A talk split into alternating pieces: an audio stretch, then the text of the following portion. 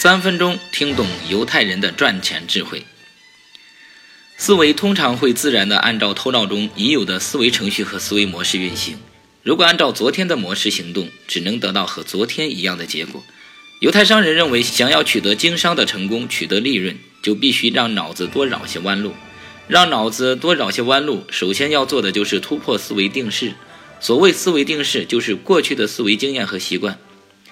思维通常会自然地按照头脑中已有的思维程序和思维模式运行。如果按照昨天的思维模式行动，只能得到和昨天一样的结果。要想获得利润，必须长于思索，善于发现，只有这样才能不断地抢占商机。思维定式对人们思考问题显然有很多好处，它能使思考者省去许多摸索、试探的思维步骤。不走或少走弯路，大大缩短思考的时间，提高效率，还能使思考者在思考过程中轻松愉快。思维定式在日常工作和生活中的作用更是不可低估。有人曾估计说，思维定式可以帮助人们解决每天所碰到的百分之九十以上的问题。但是，思维定式却不利于创新思考，而经商必须要创新思考，只有创新思考才能解决在经商过程中。所遇到的新问题，才能对旧有的问题提出新的解决方案。创新思考最主要的是突破思维定式。思维定式作为一种创新思考方法，是指在思考有待创新的问题时，能打破常规的思考途径，独辟蹊径地找出解决问题的方法。这就是所谓的别出心裁。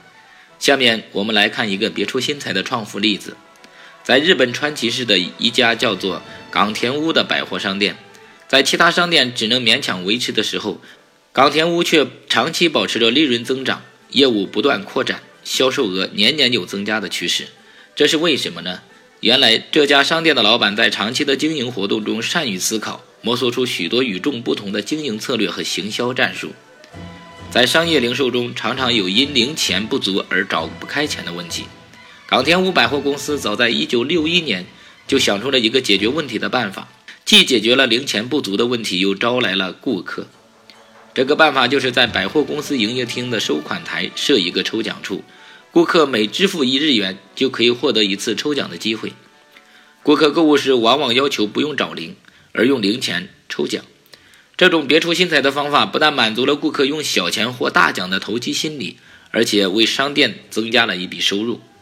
商店恰恰抓住了顾客的心理。每个顾客都乐于到这个商店来购物和碰运气，这是一种别出心裁的创富路径，是一种智力创富。